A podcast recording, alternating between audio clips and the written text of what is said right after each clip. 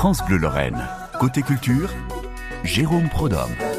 Avec euh, Daniel, Daniel Coc euh, Cacard. Bonjour Daniel. Bonjour. Daniel, vous allez nous parler du Festival des Abbayes. C'est un grand rendez-vous qui signe d'ailleurs, euh, euh, en tout cas ici à France Bleu, l'arrivée de l'été. Hein. C'est un des grands rendez-vous pour démarrer euh, la belle saison que ce Festival des Abbayes. Rappelez-nous où il a lieu.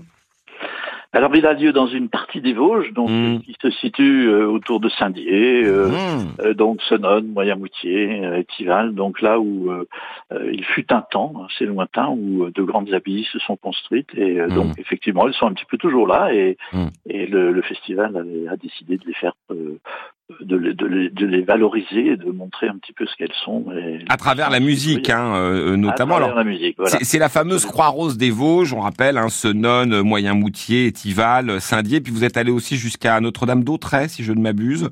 Vous avez aussi euh, euh, annexé quelques établissements sympas, beaucoup plus modernes. Il y a le collège André Malraux, il y a le dépôt à Senone, il y a euh, la boussole à Saint-Dié-des-Vosges.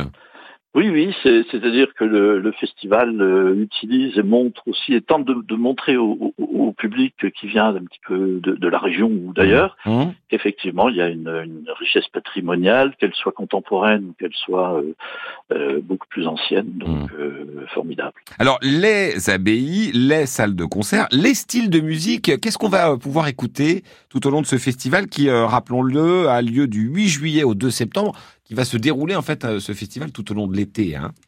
Oui, voilà, par tradition, le festival se dé- déroule tout au long de l'été. Hum. Et euh, ben donc l'idée même, c'est effectivement de faire découvrir aussi euh, euh, au public euh, des choses peut-être qu'il n'aurait pas l'habitude d'entendre. Mhm. On va aussi vers des répertoires contemporains comme un compositeur extrêmement connu quand même aujourd'hui qui s'appelle Arvo Part.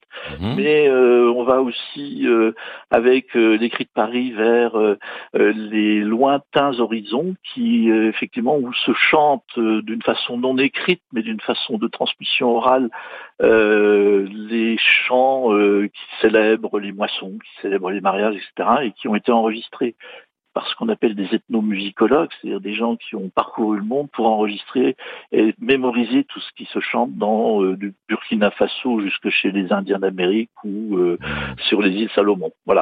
Donc, mais il y a aussi effectivement euh, ce qui paraît plus traditionnel, de la musique baroque, de la musique classique, de la musique médiévale, euh, voilà, qui qui illustre un petit peu toute euh, tout un, immense euh, moment euh, dans l'humanité où on chante, on fait de la musique et euh, sans, en continuité.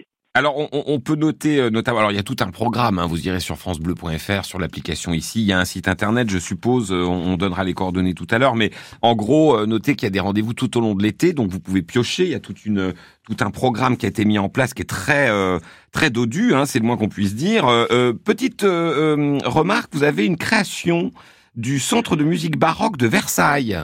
Oui, qui concerne donc effectivement le concert d'ouverture, donc euh, euh, dans, dans 15 jours pratiquement, Mhm. donc, euh, samedi 6, septembre, euh, 6 juillet. Ça sera à Senone, Euh, hein. Euh, samedi, euh, oui, voilà. Ouais. Et donc effectivement, centre de musique baroque de Versailles avec un Mhm. ensemble qui s'appelle Stradivaria Mhm. et qui, euh, euh, comment, euh, cette création parce qu'elle concerne des compositeurs qui sont tout à la fin, euh, avant euh, la Révolution française et, Mhm. et ces compositeurs-là, en fait, ils ont été totalement oubliés, éclipsés, et euh, euh, notamment euh, un de ces compositeurs qui était à la cour du roi s'est retrouvé euh, concierge, mais a continué à faire de la musique, et on voit une espèce de bascule entre euh, le monde aristocratique, le monde euh, du baroque, etc., vers un monde plus moderne. C'est euh, l'industrialisation, c'est tout qui arrive aussi derrière, mais on a encore ces personnages. Et le centre de musique baroque de Versailles, euh, qui travaille énormément sur euh, les compositeurs français de cette période-là, s'est associé à l'ensemble Stradivaria, qui est un excellent ensemble aussi de musique française de cette période 18e, Mhm. euh, pour nous offrir quelque chose qui effectivement est une création, puisqu'on on- ça n'a pas été ou très peu entendu jusqu'à Très présent. bien. Merci hein, en tout cas euh, euh, Daniel Cacard de nous avoir euh, parlé de ce festival des abbayes en Lorraine. C'est la 19e édition. Rappelons que in- les- le, prix de l'entrée, ça va de 5 à 25 euros. Il y a des tarifs spéciaux. Il y a un site internet, c'est Festival des abbayes Lorraine. C'est bien d'avoir mis le mot Lorraine dedans.